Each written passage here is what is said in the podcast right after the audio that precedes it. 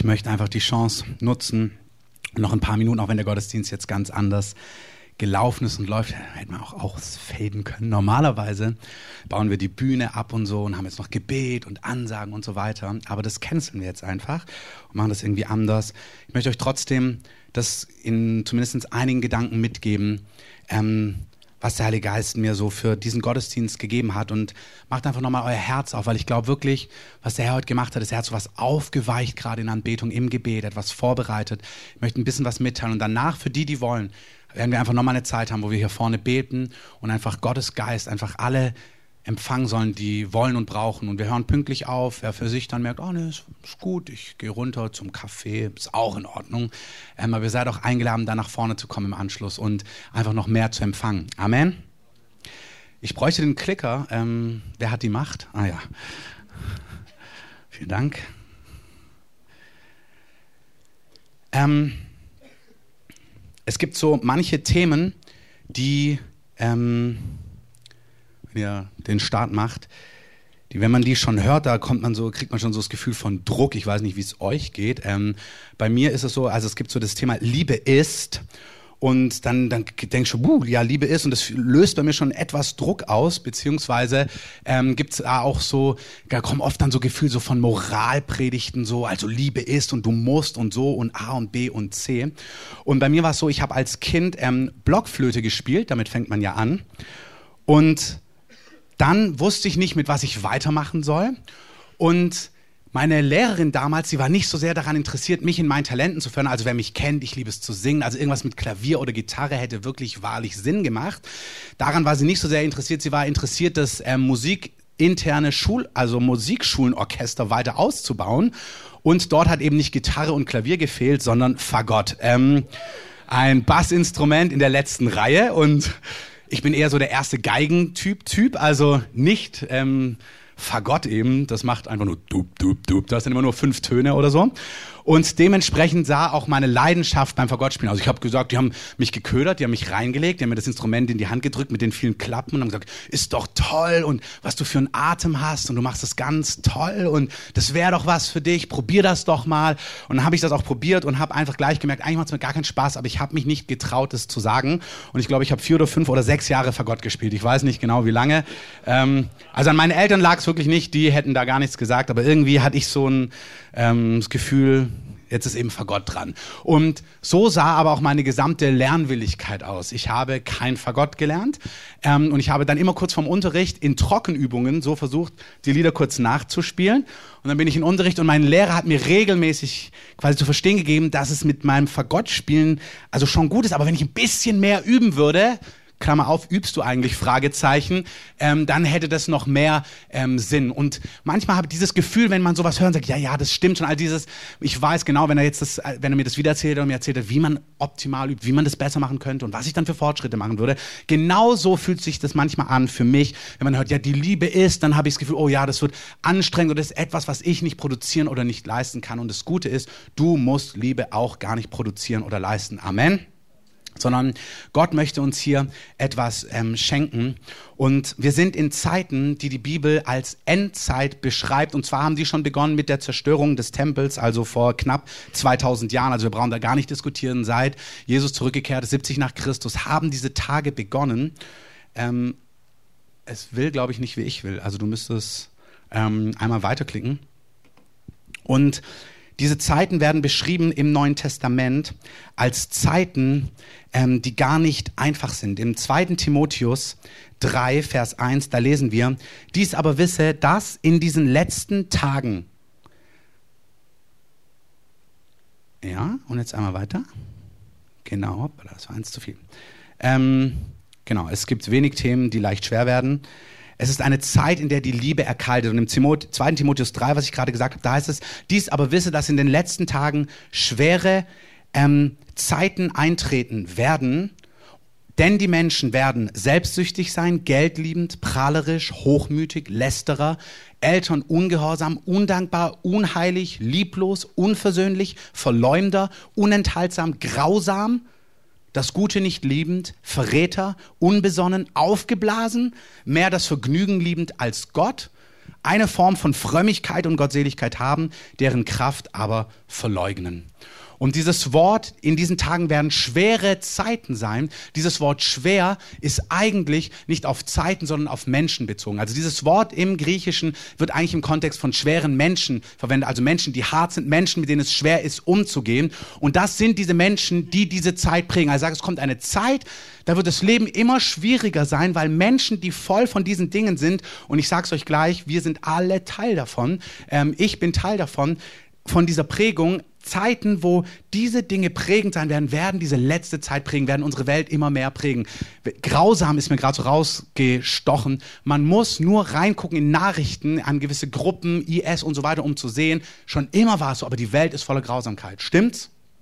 In Matthäus 24, 12 lesen wir, dass eben diese Dinge immer weiter zunehmen, Erdbeben, Hungersnöte und so weiter und so fort. Und sagte, und die Liebe der aller, allermeisten wird erkalten. Das heißt, es wird eine Welt sein, wo die Liebe immer, immer, immer weniger wird oder es Zerrbilder von Liebe ähm, geben wird, aber nicht das Original Liebe ist. Also wie ist Liebe? Und wir haben empfunden, schon eine ganze Weile, ich bin seit zweieinhalb Jahren in einem Prozess, fast drei Jahre jetzt, ähm, wo der Geist Gottes einfach mit mir am Thema Liebe, Lieben und alles, was damit zu tun hat, dran ist. Und wir empfinden, es ist eine Zeit, wo der Geist Gottes hier was freisetzen möchte in unserer Gemeinde, uns auf ein nächstes Level heben möchte, was Liebe angeht, Liebe zu Gott, Liebe untereinander und was das ganz praktisch bedeutet. Und ich sage diese Einleitung, weil es ist das Gegenteil von langweilig. Amen.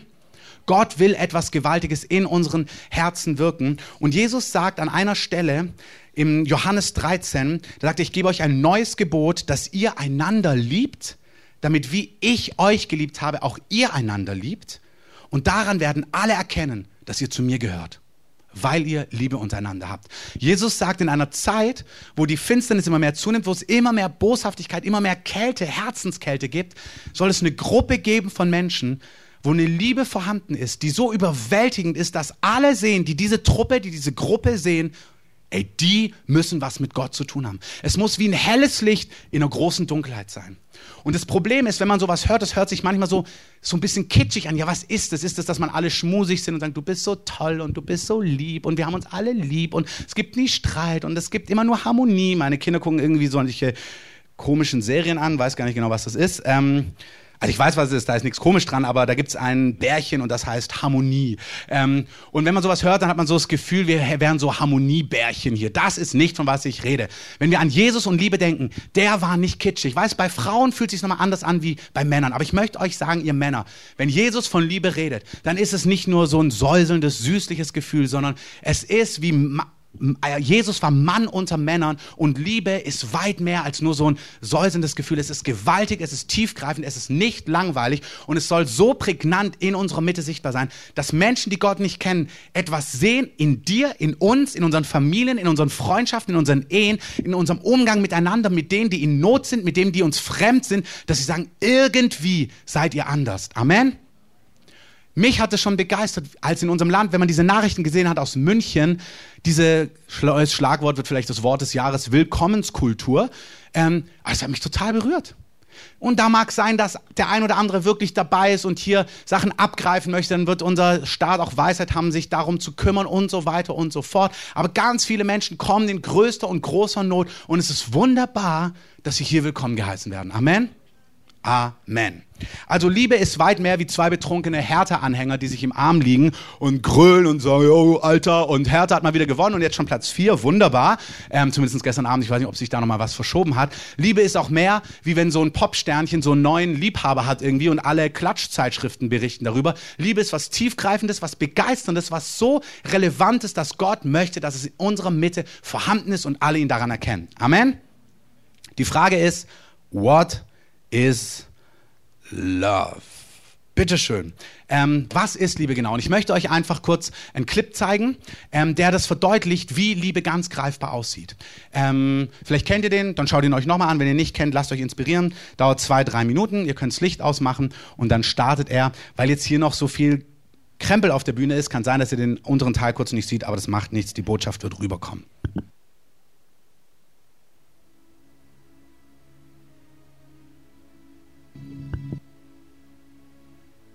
5K ist ein 5-Kilometer-Lauf. Papa, willst du mit mir einen Marathon rennen? Der Vater antwortet, ja, mein Sohn. Papa, würdest du auch mit mir einen Triathlon rennen? Der Papa antwortet, ja, mein Sohn. Gib niemals auf, vergiss das nie. Amen. Das ist ein Gebet in sich selbst. Ein Triathlon ist Schwimmen, Rennen, Fahrradfahren, 40 Kilometer Rennen, weiß nicht wie viele Kilometer schwimmen, viel zu viel. Ähm, und dieser Sohn, wie sich selbst erklärt, kann das nicht und sein Vater nimmt ihn mit und ähm, macht das mit ihm ähm, zusammen. Und jeder, der das sieht, der spürt die Liebe, die Leidenschaft da drin. Er sieht das Herz des Vaters da drin. Es ist nicht schwer herauszufinden, wer der Vater ist. Amen. Aber weißt du, wer der Sohn ist? Weißt du, wer im Rollstuhl sitzt? Und es ist so wichtig, dass wir eine Offenbarung davon haben, dass unser Leben ohne Gott genau so aussieht. Wir haben manchmal das Gefühl, wir würden da auch laufen, vielleicht ein bisschen langsamer als der Vater. Aber von der Dimension ist dein Leben ohne Gott eigentlich so chancenlos wie dieser Junge. Es gibt ein Psalmwort, da sagt Gott, da sagt David, mit meinem Gott kann ich über Mauern springen oder mit meinem Gott ist mir alles möglich. Und das hier, was wir gesehen haben, dieser, ähm, dieser letzte Satz, walk with me, dass Gott sagt, hey, wandle mit mir. Jeder spürt, dass das echte, leidenschaftliche Liebe ist. Wir waren gerade in Israel, waren dort im Holocaust-Museum, ähm, Yad Vashem.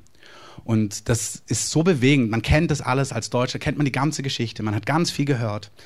Ähm, und da waren aber so Originalquellen, Originaltexte. Und da ging es um ein, um ein Ghetto in Lodz, in der polnischen Stadt Lodz. Und die Nazis haben damals dafür gesorgt, dass es in diesen Ghettos Judenräte gab, damit sie sich quasi selbst organisiert haben. Und mit denen haben sie dann kommuniziert. Sie haben dann ihre Entscheidung diesem Judenrat weitergeben. Und der musste das dann an die quasi Ghetto-Insassen weitergeben.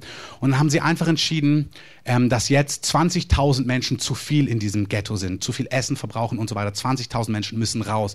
Und haben das dem Judenrat gesagt. Haben ihm gesagt, ihr habt zwei, drei Tage, wie auch immer, dann müsst ihr 20.000 Leute uns ausliefern, die wir dann verschleppen. Und zwar klar, was passiert, wenn sie diese Leute verschleppen und mitnehmen.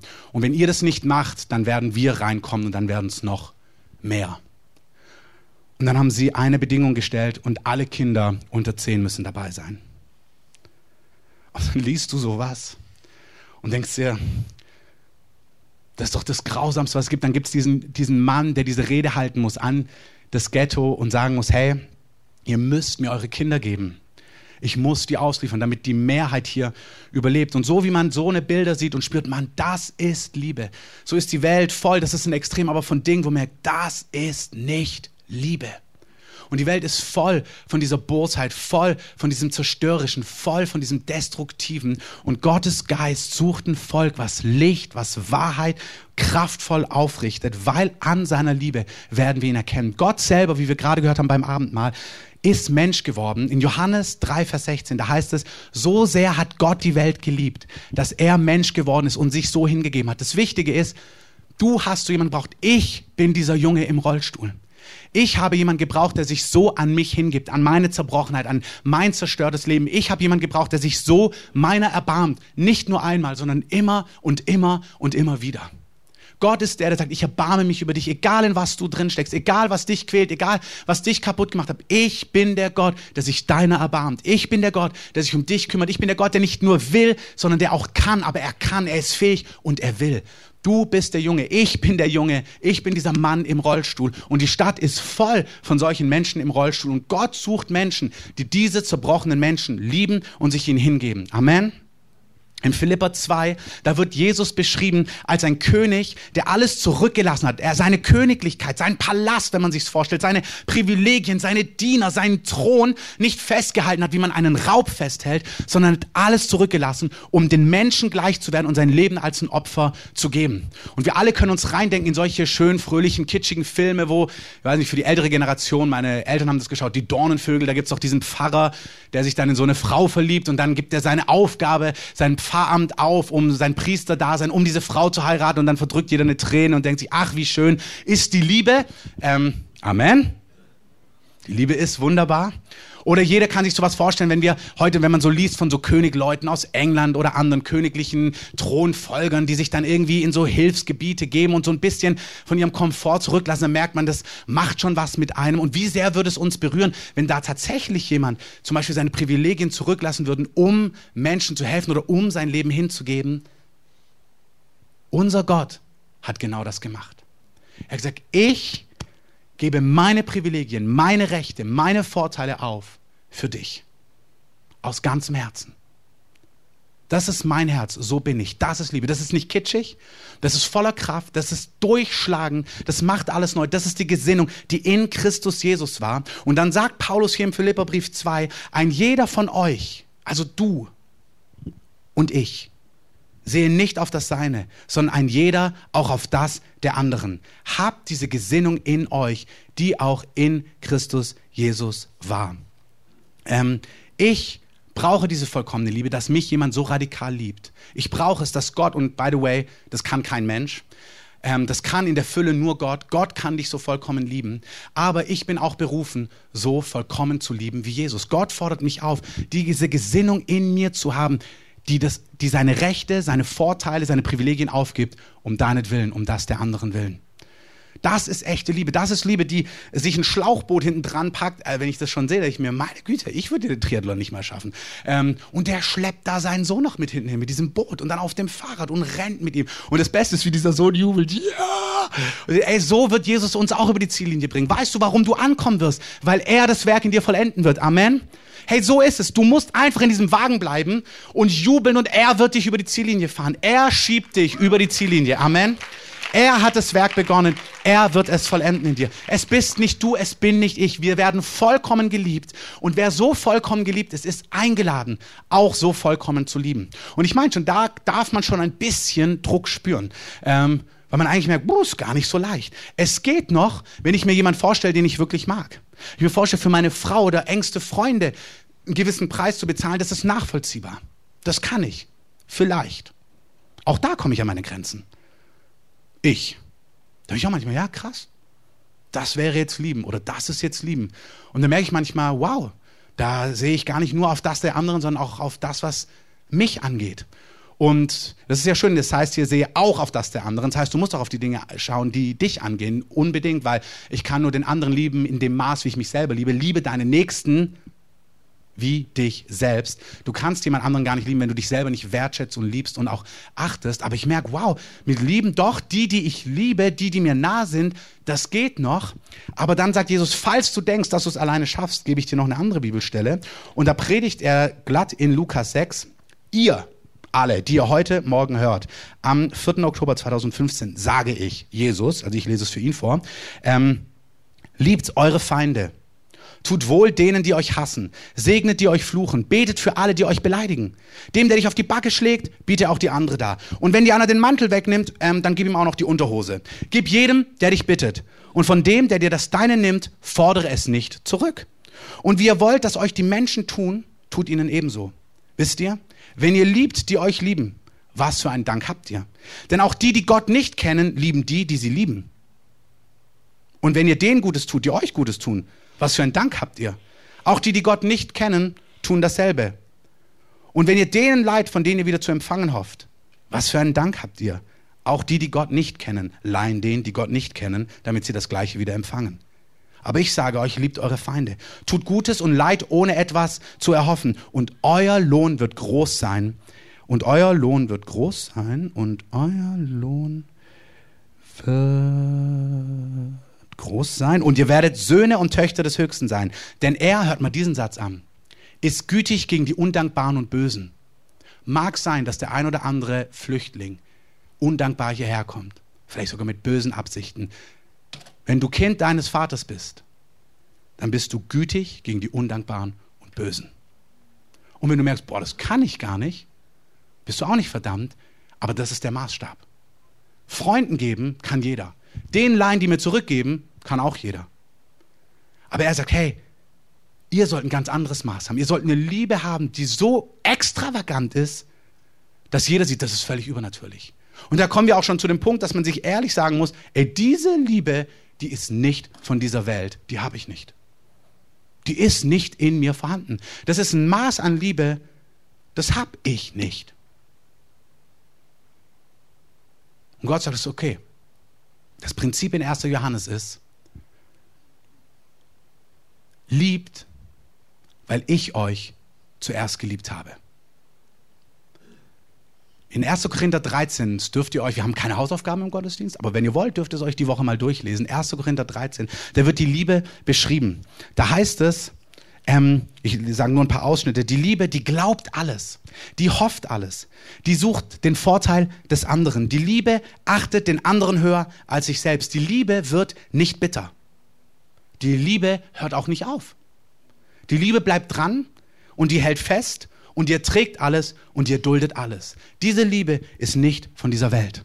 Paulus sagt dann, Weissagung, Geistesgaben, all diese Sachen werden vergehen. Bleiben wird Glaube, Liebe, Hoffnung. Das Größte aber ist die Liebe. Er sagt, das ist, auf was es ankommt. Eine Liebe, die alles erträgt, alles erduldet. Als wir im Sommerurlaub waren in Frankreich, ich habe euch von der Campingplatzgeschichte erzählt. Da sind wir an, in eine Stadt gefahren, ungefähr eine Stunde weg und dann ist die Autobahn zu Ende und zwei Spuren laufen zu einer Spur zusammen. Und ihr kennt doch bitte hoffentlich alle das Reißverschlussverfahren, wenn ihr Auto fahrt. Das bedeutet, du fährst auf der zweiten Spur bis nach vorne, um dann im Reißverschlussverfahren einer nach dem anderen sich einordnet. Dadurch wird ein Stau wirklich viel schneller, löst sich auf und er entsteht in der Regel gar nicht erst, weil einfach ein Flow vorhanden bleibt. Gut, die Spur geht zu Ende, die ganze linke Spur ist frei und ich denke mir, naja, dann fahren wir jetzt davor, dann können die anderen hinterher und dann löst sich das Ding schnell auf. Fahr vor und ein Franzose, der das im Rückspiegel sieht, wumm, zieht raus und fährt plötzlich mitten in der Straße. Also, dass wir nicht vorbeikommen mit unserem Bus. Ich mir, das ja völlig unverschämt jetzt. Also, weil es ist so gedacht, dass man die zweite Spur auch nutzt, um sich dann einzuordnen. Und dann habe ich so versucht zu hupen und ihm zu zeigen, lass uns mal vorbei. Und er wollte uns einfach nicht vorbeilassen. Und dann kam auf der rechten Seite dazu ein anderer Deutscher und hat mir dann schon gezeigt, also was für ein Bekloppter. Und das sind genau die Augenblicke, wo ich merke, da ist noch ganz, da gibt's noch Christoph in mir, ähm, da gibt's noch Wachstumspotenzial. Ähm, dem würde ich was erzählen, wenn ich den erwische. Ähm, ich habe es meiner Frau erzählt, was ich von ihm halte, ähm, aber wirklich nicht übertrieben. Also es ist nicht doll, wirklich nicht. Ähm, das ist ja wichtig. Ich bin sehr authentisch. Wenn es doll wäre, würde ich es euch auch verraten. Aber so doll war es nicht. Aber ich habe mir gedacht, Mann, der kann ja gar nicht Auto fahren. Also der versteht ja das Prinzip gar nicht. Gut, auf jeden Fall. Ähm, hat er das dann durchgezogen bis ganz vorne, also wirklich bis ganz vorne. Alle haben gehupt, auch alle anderen. Also alle fanden blöd, was er da macht, so, inklusive mir. Und dann wollte er reinkommen, wieder nach rechts. Und dann haben die Leute natürlich ähm, ihn nicht reingelassen. Da ging dieses Spiel los. Da habe ich auch gefragt, ist das, fühle ich mich jetzt, ist das jetzt Genugtuung für mich? Und aber der war so dreist, dass er vor diesem Wohnmobilfahrer, der also dieses Wohnmobil, was mir gezeigt hat, also der hat es ja wirklich nicht drauf. Ähm, vor dem hat er sich einfach wirklich, er ist einfach rübergegangen. Also das Wohnmobil musste bremsen, sonst hätten sie einen Auffahrunfall gemacht. Der hat einfach nicht geguckt, der ist einfach reingezogen. Und dann muss ich sagen, ist was passiert, was ich trotzdem herrlich fand. Das Wohnmobil, ein Wohnmobil, schert aus, fährt links und beschleunigt so schnell und rast an ihm wieder vorbei und vor ihn rein und dachte, ja, er wollte wirklich gewinnen und er hat gewonnen. Und ich glaube, alle haben gejubelt irgendwie. Ähm, das sind genau die Augenblicke, wo du merkst, das sind so diese Typen und dem jetzt Gutes wollen. Also, das ist jetzt gar nicht dramatisch, aber man merkt, wie selbst bei so Kleinigkeiten man schon merkt, ey, dir zeige ich's. Dir zeige ich's. Ich fahre mal nach links und vorne und ich bin Erster und nicht du. Ähm, das sind Kleinigkeiten. Was macht so eine Mutter, die ihr Kind in Lodge übergeben musste? Was machen Leute, die ganz andere Dinge erlebt haben? Was machen wir, wenn Menschen uns verraten, uns verletzen, uns Böses wollen? Wie gehen wir damit um? Gott sagt, hier sollen wir lernen zu lieben. Und ich muss es anders sagen. Nicht lernen im Sinn von, als ob du es studieren könntest. Du musst es empfangen. Du brauchst einen ehrlichen Blick über dich selber. Wo liebst du, wo liebst du noch nicht? Wie sieht's aus? Wie viel erträgst du? Erduldest du Dinge? Hältst du sie aus? Wünschst du dem anderen des Guten? Achtest du den anderen höher? Und all das ist nicht in Selbstverdammnis, nicht in Anklage, sondern für eine ehrliche Bestandsaufnahme. Der Herr möchte in unserer Liebe eine ganz reale, überdimensionale, praktische, spürbare Liebe ausgießen. Amen. Amen. Kommen wir zum letzten Punkt, und das ist nur eine Zusammenfassung, was euch erwartet in den nächsten Wochen. Ähm, es soll einfach ganz praktisch werden und wir wollen diese Themen einfach auf den Alltag runterbrechen, so dass es Sinn macht für die verschiedenen Lebenslagen. Und zwar, wie sieht es aus in zum Beispiel Ehe, Familie, in Freundschaften, im Alltag? Wie sieht Liebe ganz praktisch aus? Bei Ehe ist es so, weißt du, verliebt sein kann jeder. Verliebt sein ist kinderleicht. Wer verliebt ist, läuft durch die halbe Stadt und scheut weder Kosten noch Mühen. Ähm, aber auch eine Ehe beginnt mit Verliebtsein, aber dann kommt auch Liebe und dann kommt, und Liebe ist reifer und tiefer und erfüllender, glaub mir.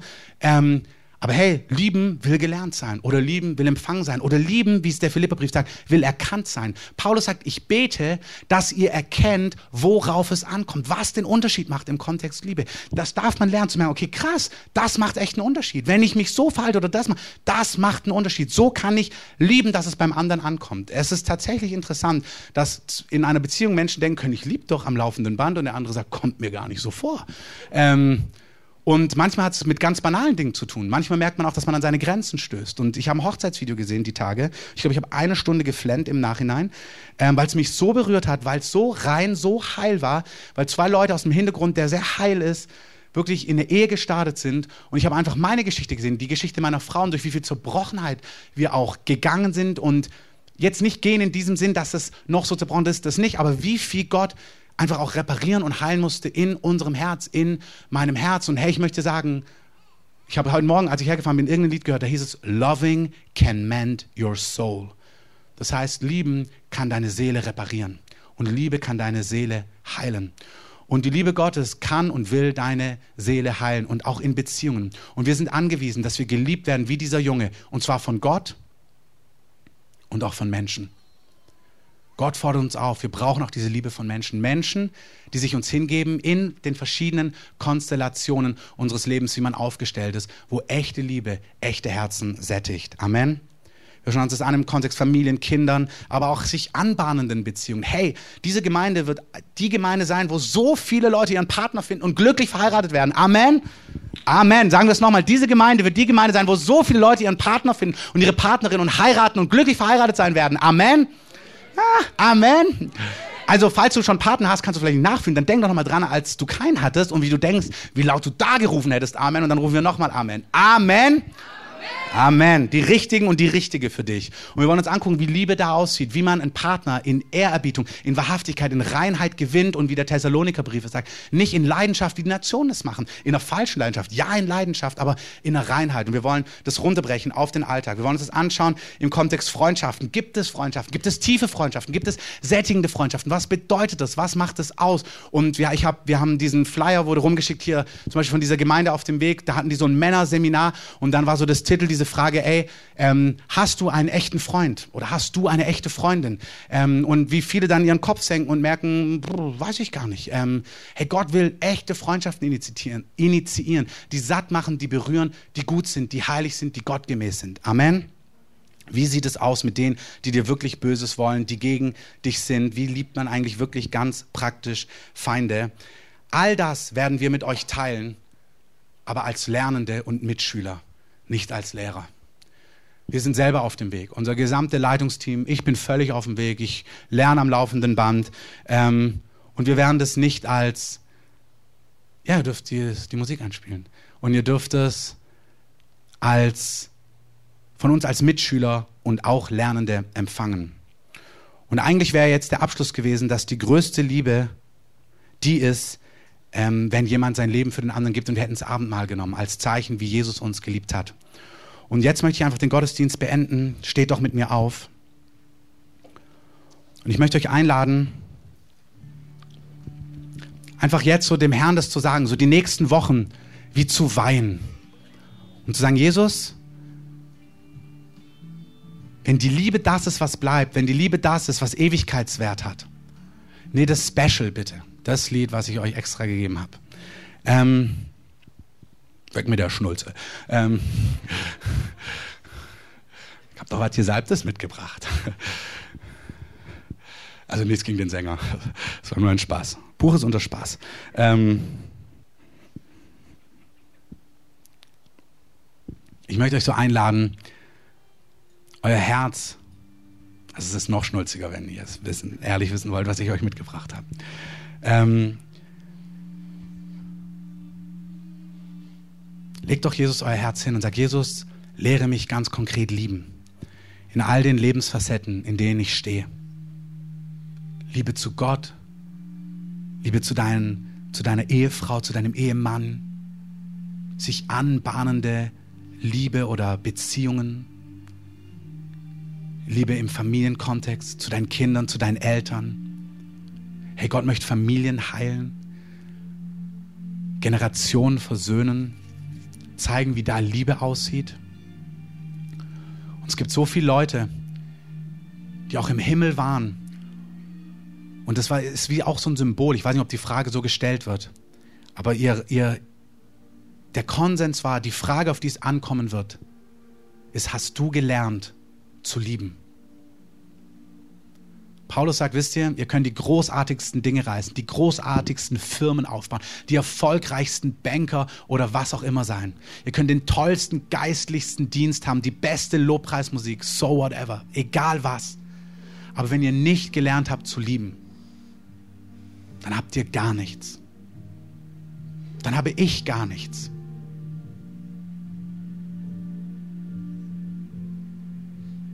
Sagt, du kannst alles für die Ärmsten geben. Du kannst die sozialste Person in Berlin sein.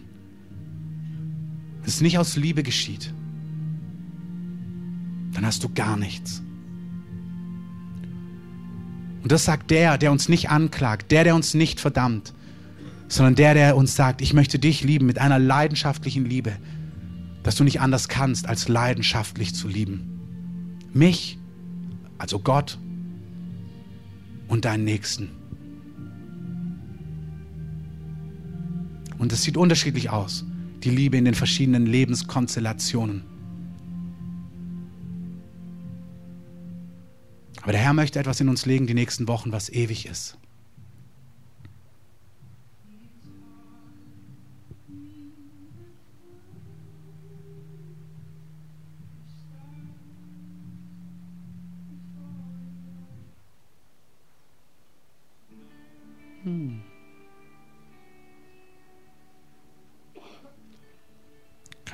Kein Problem, mach es einfach nochmal rein.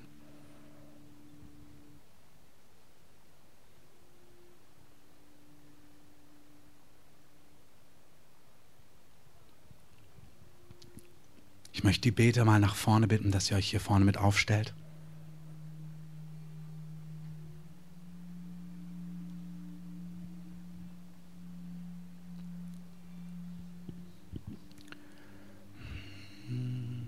Und macht gerne die Musik ein bisschen lauter.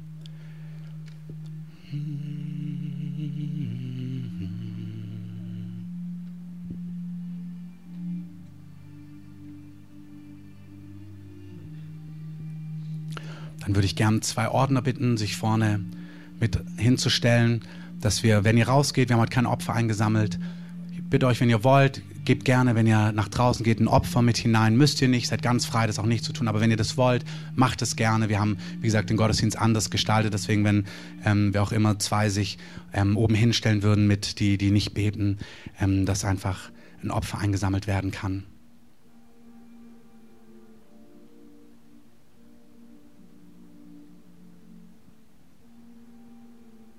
Und ich möchte dich einladen, Herr dass du einfach jetzt noch kommst so zum Abschluss dieses Gottesdienstes und deine Liebe einfach ausgießt über unseren Herzen. Ich möchte euch einladen, wenn ihr euch wie so dem Herrn weihen möchtet und auch dieser Lektion, ihr müsst nicht dafür nach vorne kommen. Ihr könnt es in eurem Herzen auf dem Platz sagen, gar kein Problem. Aber wenn ihr merkt, ihr möchtet gerne Gebet empfangen, dann kommt doch nach vorne.